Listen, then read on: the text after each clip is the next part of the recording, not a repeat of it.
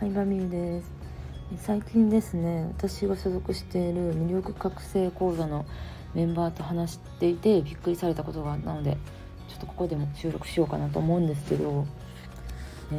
ー、起業で1000万稼ぐのは簡単という話なんですよね。うん、でまあ起業で年商1000万いこうと思ったら、まあ、毎月100万稼いでればうんまあ1200万なのでまあ達成できない月があっても1,000万いくって感じなのでまあ簡単って話なんですけどあの何、て言うんですかねでも会社員として1,000万稼ぐ方がめちゃくちゃ大変なんですよ。うん、企業でさ毎月100万をさ売り上げるのも大変って思うかもしれんけどぶっちゃけこっちの方が現実味はありますね。っていうのも会社員としてさ1,000万稼ぐってなったらさそもそもさそれなりの給料を出してくれる会社に存在している在籍しているってことが大事じゃん。そんだけさ待遇のいい会社にさ女性で就職できるってことはさ結構学歴良かったりとかさまあ運とかもあると思うしで30代ってなったら育休産休とか取ってたらまず難しいですよね。うん、会社員として年年収1,000万いくってなったらまず、まあ、それだけ出してくれる会社に入るっていうのが大前提の上で出世していくことが大事なので、まあ、仕事ができることは大前まあもちろんなんですけどそれ以外にも、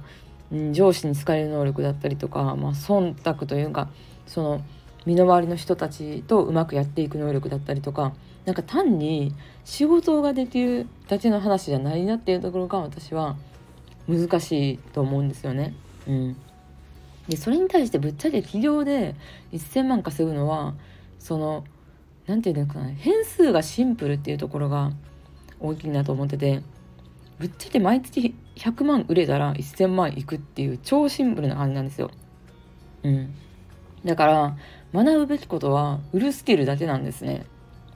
で会社員として1,000万稼ごうと思ったらそれこそさ人人間人付き合いだったりとかさそういう会社にそもそも入るとかさもういろんな能力が求められるわけ。うん。だからそっちの方が大変って私は思ってるし実際にパーセンテージで見てもまあ起業してる人会社員含めてなんですけど女性で女性で確か1,000万いってる人ってえ0.1%とかじゃなかったかな？1%とかだったかな？2000万になるとさらに額0.3%とかそれぐらいやった気がするんですね。1000人に3人とか。うん。1000人に3,000人のうち3人しかいないを私入っちゃってるわけですよ。運よく、うん、運よくというか入る方法をちゃんと学んであのだってもともとはさ手取り16万の会社員だったわけじゃない。その道で頑張っても絶対目標に到達しへんなっていうのが分かったからそこで方向転換したって感じ。うんだからなんか現実見るっていうのが本当に大事でこうなりたいなって思った時に実際それをできてる人は何をやってるんやっていうのをすごい観察して学んだことを愚直にやっていったっていうもう本当にシンプルでしたねうんそうだからねなんかねうんかいで私はあの会社員として1,000万を稼ぐ人の方がめちゃくちゃ能力あると思う。うん、組織の中で年収1,000万の人の方が全然能力あるし正直私その企業女子っていう世界を知ってさ Facebook とかアメブロ使って商品売ってる人の存在を知った時にえこんな普通の人でも1,000万いくんやっていう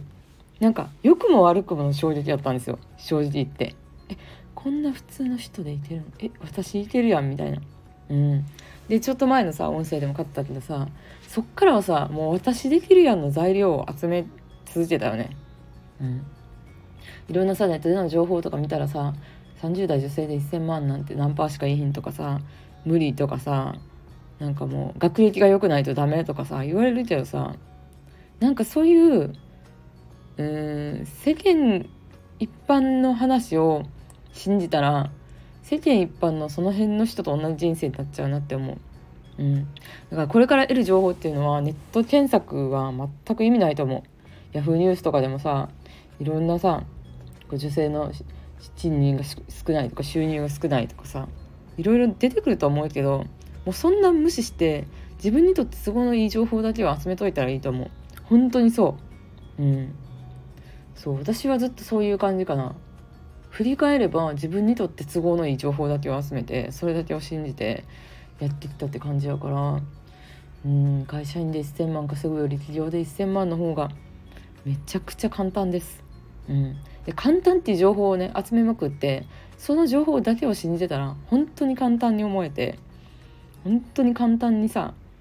1,000万なんて稼げるから、うん、1,000万稼げたらその後3,0004,0005,000といくのはそんなに難しくないんですよね。うん、そう。でもこうキーポイントはもうウルスイルをいかに身につけるかが全てですね。うん、そう人とのなんやろな上司への忖度とかさうん。なんやろいい会社に入る運とか何もなくていいからとにかく毎月100万稼ぐことだけを考えてみるのが最初はいいんじゃないかなって思います1000万目指したいんだったら。まあただその前にはさ初めて商品を販売するサービスを提供するとかさ人に初めて売ってみるとかさいろんな積み重ねがあるわけだけどいきなり100万は無理やから。うん。だから